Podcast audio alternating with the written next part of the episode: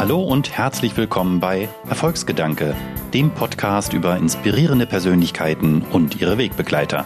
Denn Erfolg hat viele Gesichter. Ich bin Björn Weide, CEO beim Fintech-Unternehmen Smartsteuer und spreche heute mit Julia Kova-Mühlhausen über Stiftungsarbeit in Zeiten von Corona, die Bedeutung von Purpose für Erfolg und die Herausforderungen als Führungskraft in Teilzeit. Gute Unterhaltung. Wie lautet der Slogan vom Bundesland Niedersachsen? Oh, das ist eine sehr gute Frage. Ich sollte es wahrscheinlich wissen, weil nämlich mein Mann tatsächlich Niedersachse ist.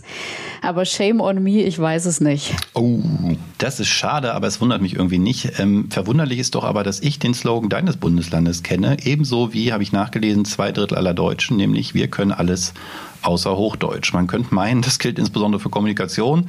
Und damit kennst du dich aus. Herzlich willkommen, Julia Kova-Mühlhausen. Ja, vielen Dank. Schön, dass ich dabei sein darf. Der Slogan von Niedersachsen ist übrigens Niedersachsen klar. Mhm. Kürzer geht's nicht. Äh, leider aber auch offensichtlich weniger einprägsam. Er ist nämlich auf dem letzten Platz gelandet von äh, in einem Ranking der äh, bekanntesten und beliebtesten Bundeslandslogans. Aber ich fand das ganz bezeichnend, denn du bist für die Kommunikation verantwortlich, einer der größten Stiftungen in Deutschland, nämlich der Baden-Württemberg-Stiftung, schon seit über zehn Jahren.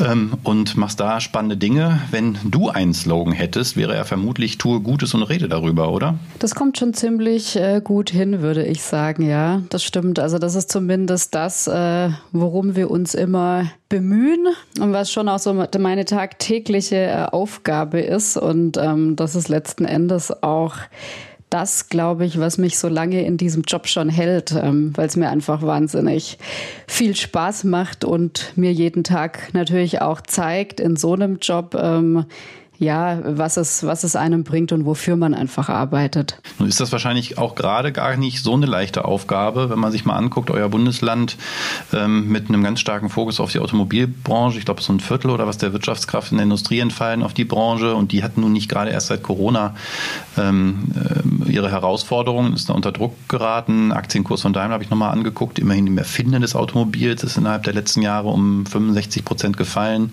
und in Europa entfallen immer erst noch vier Prozent aller Neuzulassungen auf den Zukunftsmarkt der Elektromobilität. Und ihr habt euch ja nun vorgenommen, als Stiftung die Zukunftsfähigkeit des Landes zu stärken. Was ist denn da in dem konkreten Fall deine Herausforderung? Ja, also wir als Stiftung haben jetzt natürlich äh, auch eine Menge Herausforderungen. Ähm, allerdings, ähm, ich glaube, was uns da jetzt natürlich so ein bisschen von, von, einem, von einem Unternehmen oder einer anderen Organisation unterscheidet, ist, dass wir äh, als Landesstiftung, die natürlich finanziell sehr, sehr gut aufgestellt ist, ne, du hast es gesagt, wir sind ja immer so, so ungefähr auf Platz fünf der größten deutschen äh, Stiftungen. Wir haben über zwei Milliarden ähm, Kapital.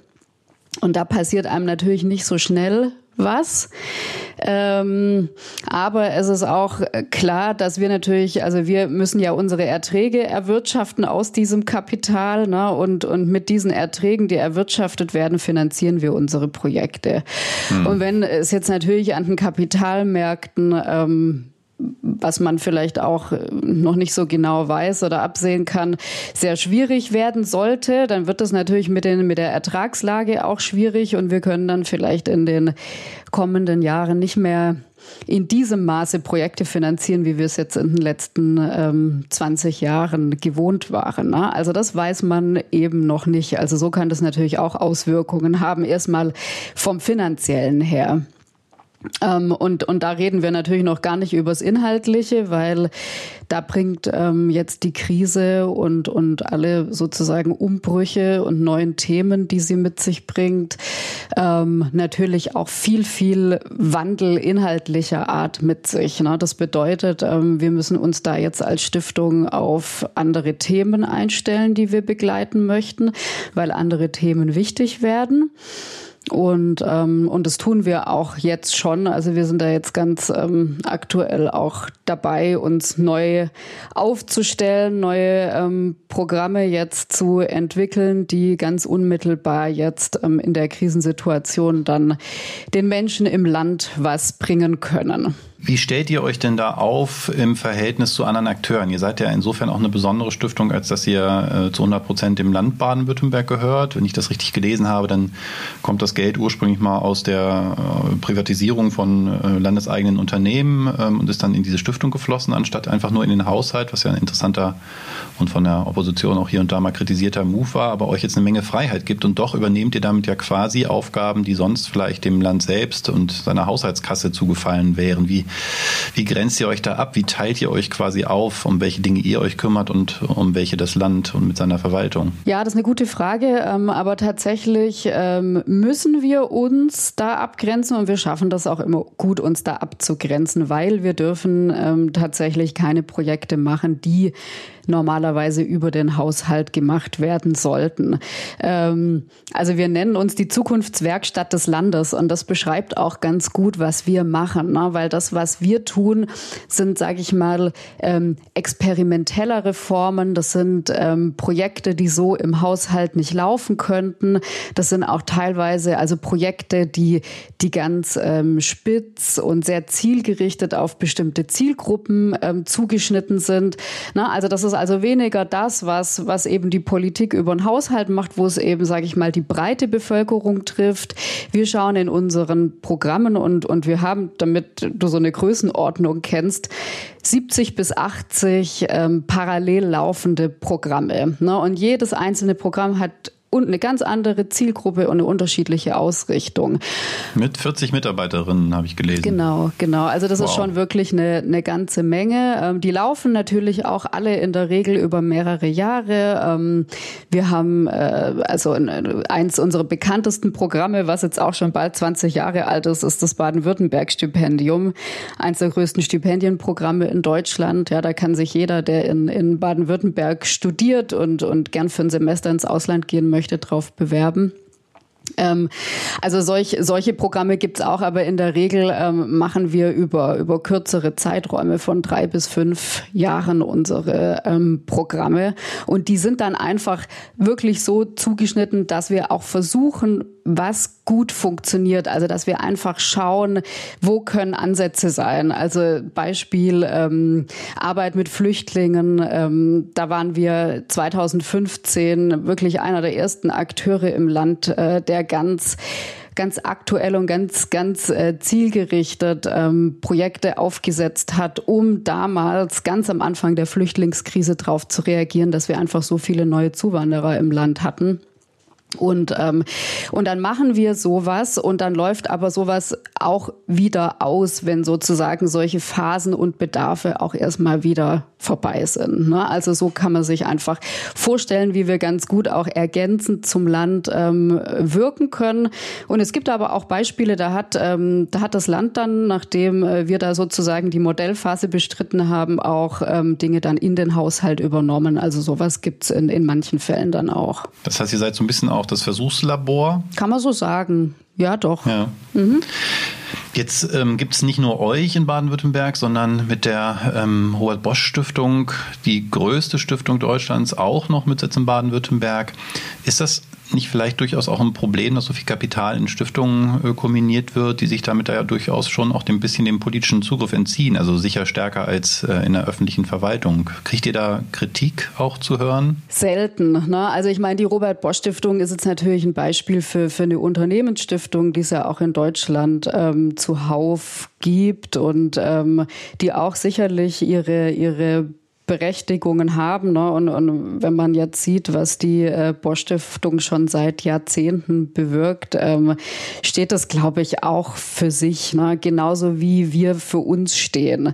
Ähm, also wir sagen halt immer, wären damals die, die über zwei Milliarden Euro, damals waren es noch über vier Milliarden D-Mark eben in den Haushalt geflossen, dann wäre davon einfach nichts mehr da. Also man hätte das sicherlich auch sinnvoll verwenden können, aber eben nicht über Generationen erhalten können. Und dieses über Generationen erhalten ist ja nun mal einfach das Merkmal von Stiftungen. Und so speist es sich und man kann einfach im Prinzip über unbegrenzte Zeit Gutes damit tun. Und ähm, Tatsächlich ist also die Bosch Stiftung ganz anders aufgestellt als wir jetzt zum Beispiel. Die sind eher fokussiert auf internationale, weltweite Themen. Ne? Und wir eben ähm, ausschließlich mit Fokus äh, Baden-Württemberg und ähm, es gab aber auch schon große Programme, die wir gemeinsam gemacht haben. Ne? Also da gibt es dann auch Partnerschaften in dem Bereich, wenn man sagt, sowas macht Sinn, dann arbeiten wir eben natürlich auch mit anderen Stiftungen und anderen Einrichtungen auch zusammen. Aber jetzt leben wir erstaunlicherweise in einer Zeit, wo sich auch andere für dafür rechtfertigen müssen, Gutes zu tun. Jetzt ganz prominent ähm, mitsamt einer begleitenden Verschwörungstheorie Bill Gates, der mit seiner großen Stiftung ja schon seit äh, Jahrzehnten sind es wahrscheinlich noch nicht, aber seit Jahren in vielfältigen Bereichen tätig ist und jetzt eben auch gerade in der Bekämpfung der Corona-Krise und dafür ähm, ja tr trotzdem viel Kritik einstecken muss. Kannst du dir das erklären, warum man, obwohl man ja nun erklärtermaßen Gutes tut, sich hier und da dann doch rechtfertigen muss? Ja, das ist tatsächlich eine schwierige Frage, ne, mit der wir uns jetzt natürlich auch beschäftigen. Und wir sind auch in großen Demokratieprogrammen unterwegs. Und, und da wird jetzt natürlich diese, diese Zunahme an, an Verschwörungstheorien ähm, und Theoretikern und, und Menschen, die jetzt aktuell demonstrieren, weil sie nicht einverstanden sind mit den Maßnahmen und dem, was vielleicht so drumherum passiert, wird auch für uns eine große Rolle spielen. So richtig, ähm, also den einen Erklärungsansatz habe ich dafür nicht. Ich hm. glaube, dafür ist das auch zu komplex. Ähm, aber ja, also das sind halt gesamtpolitische äh, Entwicklungen, wie so oft, die da, die da eine Rolle spielen, ne? dass, dass ähm, leider überall auf der Welt die Extremisierung eben zunimmt. Ähm, dass es Führer einzelner Staaten, also wie jetzt zum Beispiel äh, Donald Trump ähm, und andere eben natürlich nicht einfacher machen in den Entwicklungen, ähm, dass diese Zuspitzung von, von, von ja, politischen ähm, Aussagen und, und Äußerungen eben natürlich auch ein Sprachklima reinbringt, was nicht gut ist und nicht gesund ist und ähm, ja, und dann eben so überhand nimmt, auch in ähm, manchen ja, gesellschaftlichen Ecken eben. Ne? Ich glaube, da kommt viel zusammen und, und Social Media ist in dem ähm, Part natürlich auch ein unglücklicher Treiber des Ganzen. Ähm, also da äh, das ist sicherlich eine Schattenseite von Social Media, so viel ähm, Gutes wie, wie die Kanäle und, die, und das Netzwerken und alles ja natürlich auch hat. Aber da kommt es dem bestimmt nicht zugute. Also es ist schwierig. Ähm, ich bin sehr gespannt, weil ähm, wir werden in diesem ähm, in diesem Genre, ja, wo sich jetzt eben Bill Gates auch äh, Kritik äh, ausgesetzt fühlt oder viel äh, Hass, muss man ja sagen, jetzt ausgesetzt fühlt. Wir werden da jetzt auch ähm, ein Pro Programm auflegen und zwar ähm, äh, basteln wir gerade oder entwickeln gerade ein äh, mobiles Testlabor also ähm, auf das Coronavirus, das ähm, schon im Juli starten soll und dann in Baden-Württemberg ähm, ja so Zentren anfährt, die ähm, potenziell von den Virusinfektionen stark betroffen sind. Also zum Beispiel Pflegeheime oder auch ähm, JVAs. Und ähm, das wird im Prinzip, kann man sich das vorstellen, wie so ein, wie so ein großer Truck, der mit einem äh, Labor unter allerhöchsten Sicherheitsvorkehrungen ähm, ausgestattet ist. Und damit fahren wir dann im Land rum und können eben gezielt auch an Brennpunkten testen. Das ist ganz wichtig, weil man eben die Testkapazitäten immer noch mhm. deutlich erhöhen muss. Ne? Und da sind wir jetzt auch gespannt und ähm, sind da auch am Diskutieren und bereiten das kommunikativ jetzt auch vor, ähm, um da natürlich auch äh, Protest Protestaktionen, Demonstrationen und alle möglichen, was uns da begegnen kann, ja, dann eben auch begegnen zu können, weil das ist wirklich eine Herausforderung. Was erwartet ihr da? Also jetzt negativ von den Corona-Leugnern oder von Leuten, die sagen, jetzt äh, warum, warum denn Baden-Württemberg zuerst? Also da definitiv ähm, eher von, von ersteren, ne? weil wenn man eben sieht, also Stuttgart ist ja da jetzt auch aktuell äh, leider ein Hotspot dieser Demonstrationen.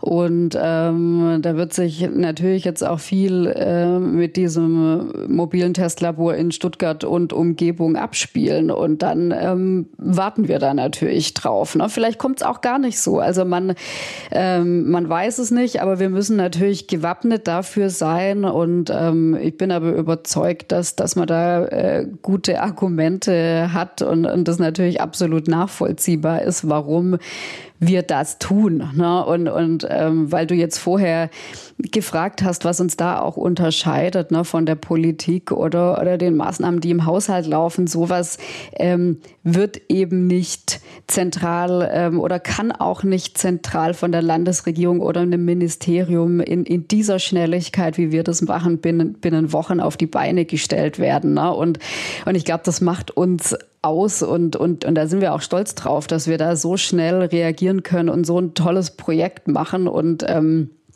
und ja, also da äh, müssen wir uns, glaube ich, nicht ähm, verstecken und ähm, wappnen uns da einfach für den Krisenfall, so wie man das ja oft in der Kommunikation tun muss.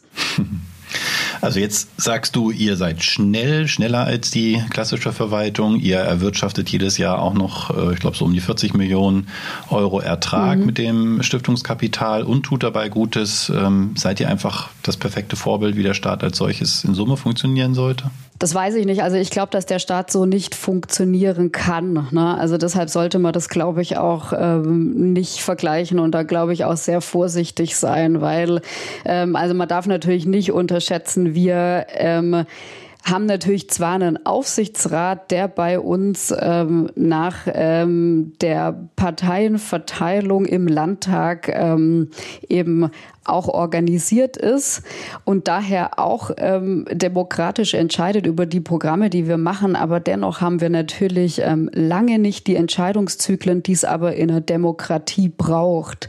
Und ähm, also von daher kann man das, glaube ich, nicht so ganz vergleichen. Ähm, was natürlich gut ist, ist, ist tatsächlich die Wendigkeit, die wir haben, ne? oder auch jetzt, also wenn man einfach sieht, wie wir ähm, zum Beispiel in den letzten Wochen unsere Veranstaltungen eben nicht haben ausfallen lassen, sondern auf digitale Formate wirklich in, in aller Schnelligkeit und Wendigkeit umgestellt haben, ähm, dann ist es natürlich ein, ein tolles Beispiel, aber ich glaube, das ist was, was, was in der Breite so vielleicht auch nicht funktionieren kann. Auch wenn ich nicht abstreiten will, dass es da also natürlich gerade in, in, in Sachen äh, Schule zum Beispiel viel ähm, Unterricht ähm, und, und da die Umstellung auf Digitalisierung natürlich enormes Verbesserungspotenzial gibt. Ich glaube, das will ja keiner abstreiten.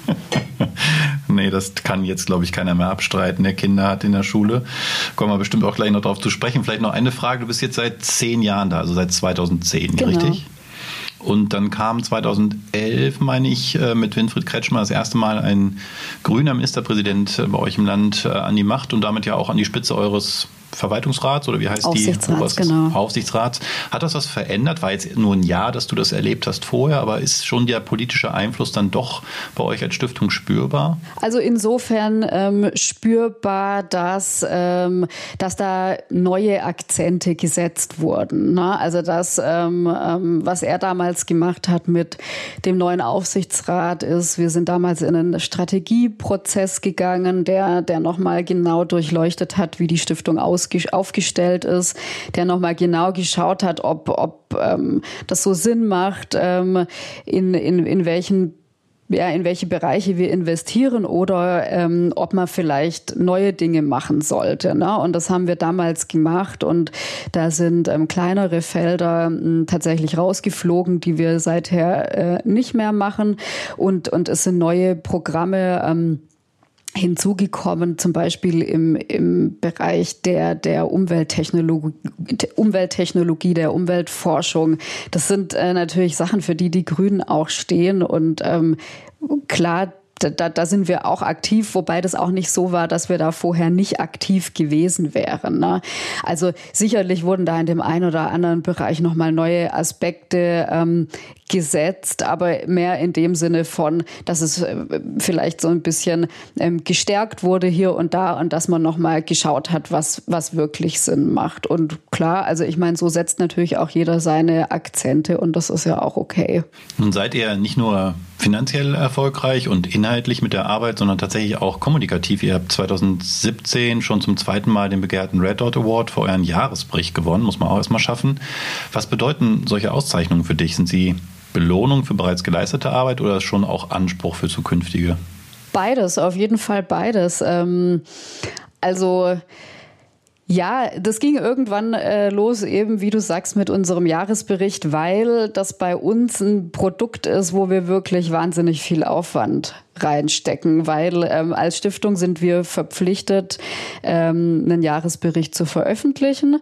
Und ähm, wir waren eigentlich ähm, schon immer, also zumindest schon immer seitdem ich da bin, davon überzeugt, wenn wir etwas machen, weil wir es ja sowieso machen müssen, dann machen wir es gleich richtig und auch eben richtig gut. Und, ähm, und da, da haben wir eine tolle Agentur, die uns da begleitet auf dem Weg jetzt schon seit fast zehn Jahren. Und ähm, dann ist es natürlich toll, wenn das, wenn, wenn so eine Arbeit solche Meriten abwirft. Und ähm, ja, wir haben auch jetzt erst wieder den PR Award ähm, gewonnen. Also na, wir, wir gewinnen ähm, oft tatsächlich für, für unser Design, für das Design der Produkte, weil wir da großen Wert drauf legen und weil ich absolut davon überzeugt bin, ähm, dass Design großen Mehrwert bringt, weil es äh, einfach eine Marke unverkennbar macht und uns hat es als Stiftung in den letzten Jahren sehr, sehr viel weitergebracht.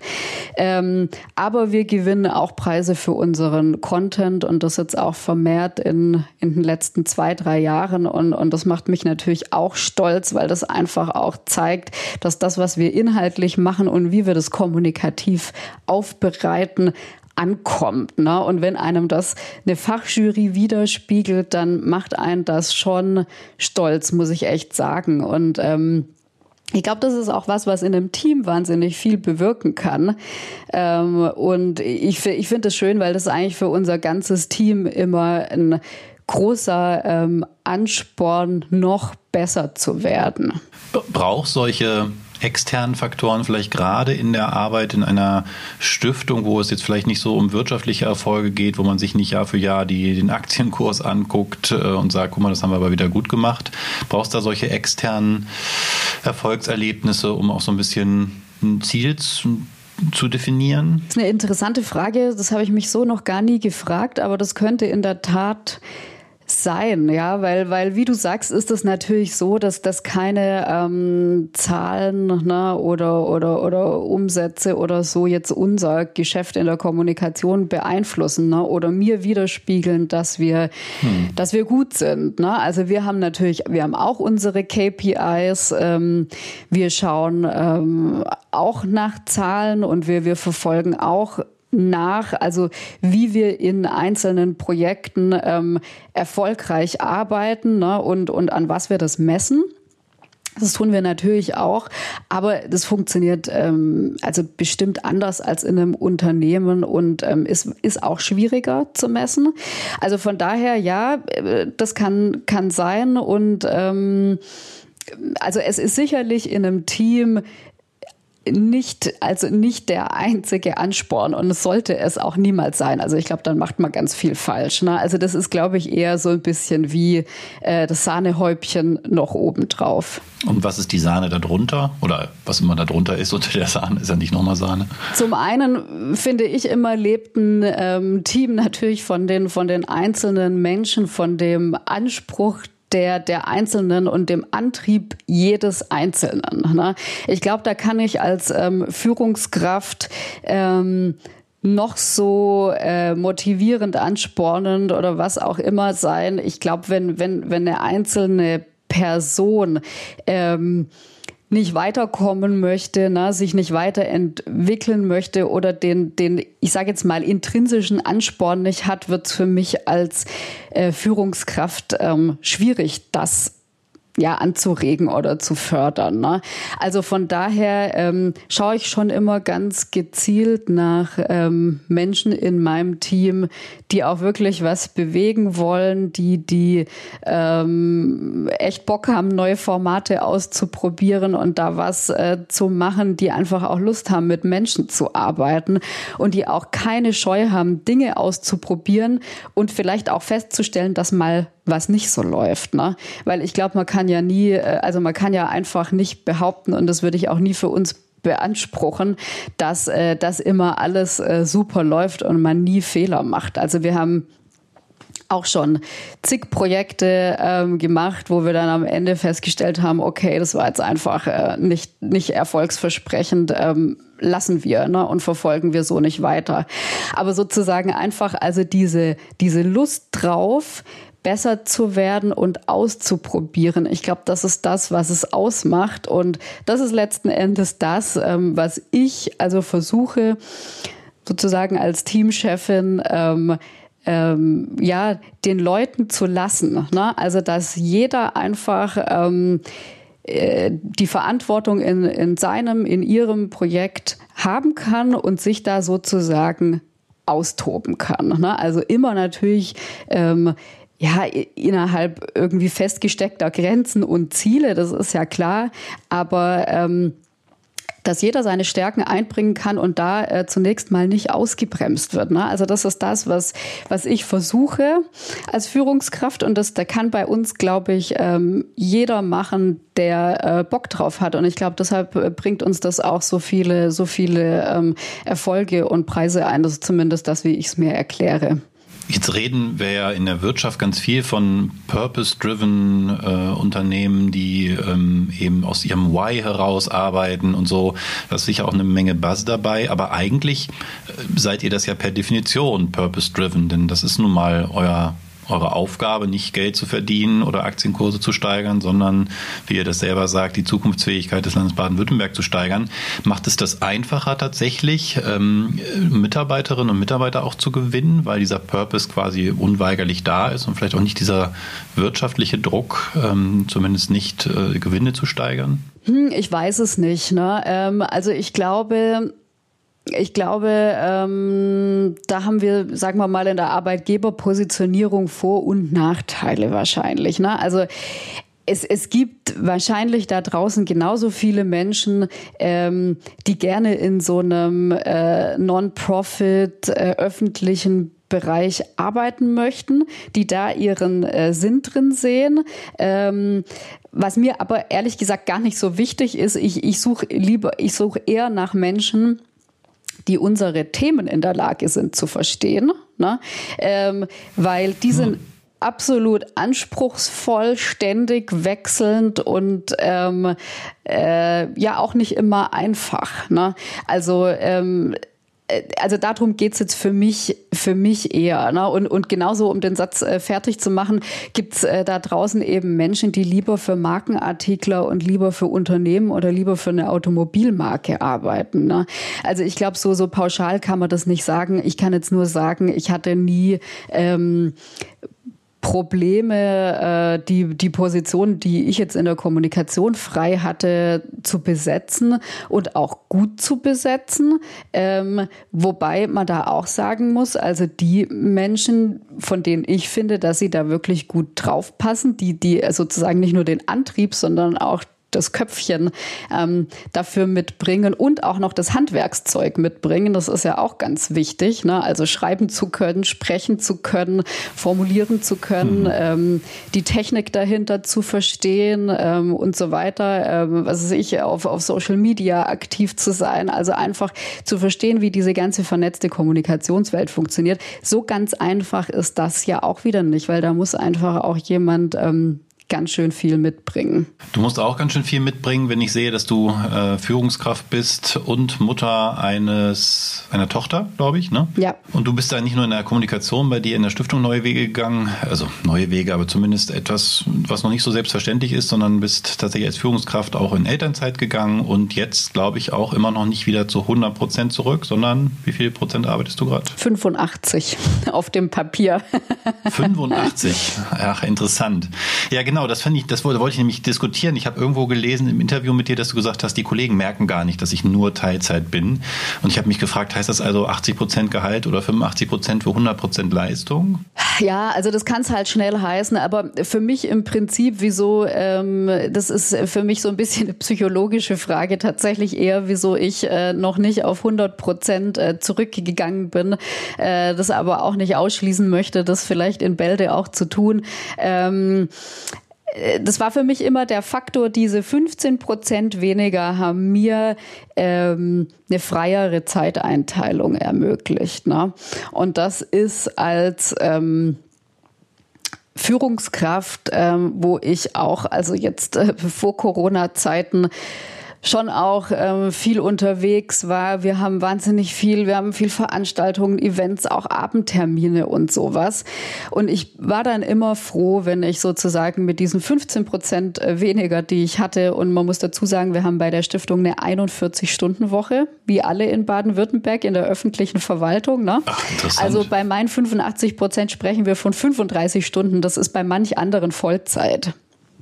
Also nur so zur Erklärung. Ja. Ähm, aber deshalb hat mir das ähm, einfach äh, so, ein, so ein bisschen Flexibilität eröffnet. Deshalb habe ich mir das ähm, sozusagen immer so erhalten.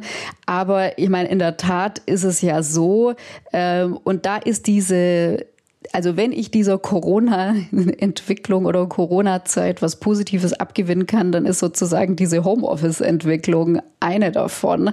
Ähm, ich, jetzt merkt man natürlich überhaupt nicht mehr ne, den Unterschied zwischen äh, mir und jemandem, der 100 Prozent da ist, wenn man das vorher überhaupt gemerkt hat, ähm, weil jetzt äh, Homeoffice ist irgendwie Homeoffice und ähm, und ich arbeite, glaube ich, jetzt äh, gefühlt, äh, äh meine ich zumindest, äh, noch mehr als vorher irgendwie.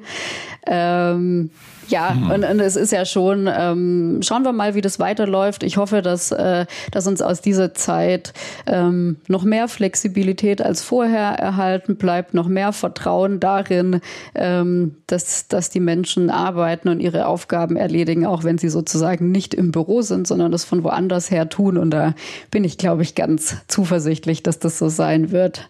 Ich finde das ja super, dass man tatsächlich auch oder du jetzt in dem Fall in der Lage bist, auch dem äh, der Situation was Positives abzugewinnen, aber wir hatten gerade im Team heute eine ähm, Präsentation auch von unseren äh, HR-Verantwortlichen über Hilfsangebote jetzt in der Zeit, denn das ist ja nicht immer nur einfach, gerade nicht mit Familie, glaube ich, ist für jeden wahrscheinlich nicht einfach aus unterschiedlichen Gründen, vielleicht ist auch mal die Einsamkeitenprobleme ohne Sozialkontakte daheim, ähm, aber ich glaube für Familien, die dann auch noch jonglieren müssen mit Kindern, die unterrichten müssen, weil die Schulen nicht offen haben und so, durchaus eine Herausforderung. Wie, wie gehst du damit um? Also nicht mit der, mit der Herausforderung als Führungskraft, da ist man ja auch manchmal ein bisschen einsam, sondern jetzt insbesondere im Homeoffice mit dem Jonglieren von Arbeit und Privatleben. Suchst du dir da Menschen, mit denen du Dinge besprichst oder klärst du das mit dir alleine? Nee, also äh, natürlich ist ist bei uns die Kommunikation im Team und ähm, so wie wahrscheinlich bei fast allen anderen auch noch über, über Videokonferenzen und, und Telefonkonferenzen und alles Mögliche auch ähm, tagtäglich da. Aber da gebe ich dir natürlich recht. Ne? Ähm, ersetzen kann das die persönliche Zusammenkunft einfach nicht. Und ähm, also deshalb meinte ich vorher, wenn ich dem Ganzen eine positive Sache äh, abgewinnen kann, ne, dann, dann wäre es die eine. Aber natürlich hat, hat das Ganze jetzt wahnsinnig viele Nachteile. Also ähm, sagen wir mal so, ich habe das äh, Glück, dass, dass, dass meine Tochter, die ist jetzt sechs, ne? also das ist dann irgendwie was, was ähm, anderes nochmal als, als mit drei oder vier Jahren. Die kann sich jetzt äh, gut beschäftigen, die versteht, was ich ähm, tue, dass sie mich einfach in bestimmten Situationen, so wie jetzt, wenn wir diese Aufnahme machen, einfach nicht stört. Ähm, und ich habe dazu noch die komfortable Situation, einfach die Großeltern vor Ort zu haben, die mir da jetzt viel abnehmen ne? oder bei denen sie zum Beispiel Mittag essen kann. Ne? Also, weil das, das sind ja manchmal die kleinen Dinge, aber wenn ich sozusagen neben dem, dass ich hier arbeiten muss ähm, ähm, und mit halbem Ohr aufs Kind schaue, auch noch, äh, auch noch kochen muss und sowas, dann, dann hört es halt irgendwo auf. Ne? Mhm. Also natürlich ist die Situation herausfordernd, aber also sagen wir mal schlimmer als für mich finde ich es für die Kinder selbst. Ne? Also die einfach, die mit sich oh ja. alleine ähm, im Großteil der Zeit jetzt klarkommen müssen und einfach ihre Spielkameraden nicht mehr haben. Aber ich bin jetzt super froh, seit gestern gibt's jetzt wieder eine Perspektive ähm, für die Kita-Betreuung. Ähm, nach Pfingsten geht's wieder los und, und dann ähm, wird es, glaube ich, auch alles wieder ein bisschen entspannter. Das wollen wir uns alle wünschen. Ähm, ich wünsche dir auch noch einen entspannten restlichen Arbeitstag. Davon will ich dir nicht zu viel klauen. Ich danke dir ganz herzlich für deine Zeit. Ich habe viel gelernt, auch über Stiftungsarbeit, schon in der Vorbereitung, aber jetzt auch nochmal durch deine Ausführungen. Super spannend, was, was du da tust. Äh, dein, habe ich gar nicht vorhin mehr sagen können, äh, deine, deine Jahresberichte habe ich mit Freude in der Vorbereitung gelesen. Das ist mir auch noch nicht passiert. Erwartet man ja immer Schreckliches eigentlich und viele Zahlen und Tabellen, aber das war ein richtig tolles Leseerlebnis. Also auch dafür vielen Dank und meinen äh, großen Respekt. Ähm, hat mich gefreut, mit dir zu sprechen. Wünsche dir für die Zukunft äh, alles Gute und freue mich, dass wir uns vielleicht auch mal im echten Leben so ganz persönlich irgendwo wieder begegnen. Vielen Dank, Julia. Ich danke dir.